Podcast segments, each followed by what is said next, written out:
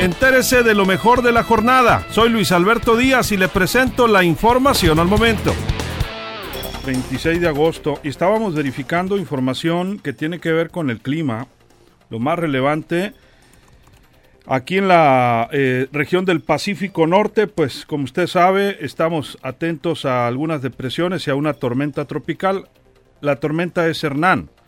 Esta tormenta se localiza al sureste de las costas de Jalisco y podría mantener lluvias intensas, rachas fuertes de viento y oleaje de 2 a 4 eh, metros en las costas de Sinaloa, Nayarit, Jalisco, Colima, Michoacán y Guerrero. Hemos estado en este monitoreo. Hay también, además de Hernán, la tormenta tropical Isel. Muy lejos también la onda tropical número 51. Esto en el Pacífico. Y en el Golfo de México, para no confundirse, hemos escuchado mucha información del huracán Laura, un muy peligroso huracán Laura, categoría 4, que ha dejado ya evacuaciones de miles de personas, millones de personas en los Estados Unidos. De ese huracán Laura le voy a hablar más adelante.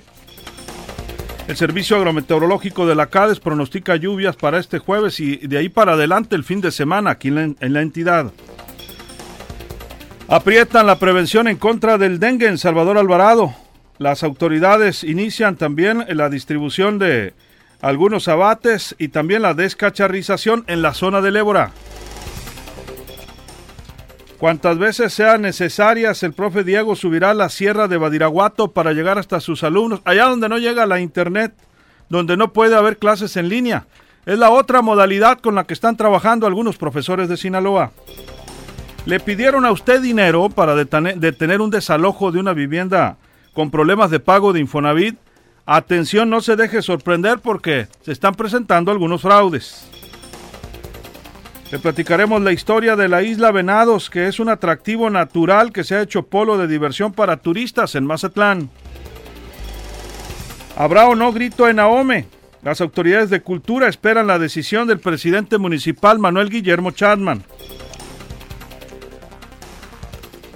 Aspiraciones de Jesús Estrada Ferreiro, además de poner nerviosos a la oposición, confirman en el Partido Acción Nacional, ponen nerviosos a los sinaloenses, dijo el diputado federal del PAN Carlos Castaños, Valenzuela. Traen tiro. Es incongruente que el alcalde de Mazatlán no permita trabajar a los organizadores y proveedores de eventos sociales, pero sí apruebe la operación de antros, critican realizadores de estos eventos. Hay esperanza, se comunicaron guasavenses extraviados en Sonora con compañeros de trabajo. Y en el Congreso de Sinaloa activarán protocolo salva por niñas o mujeres desaparecidas. La Comisión de Equidad, Género y Familia aprobó el dictamen por unanimidad. Más información en línea directa portal.com.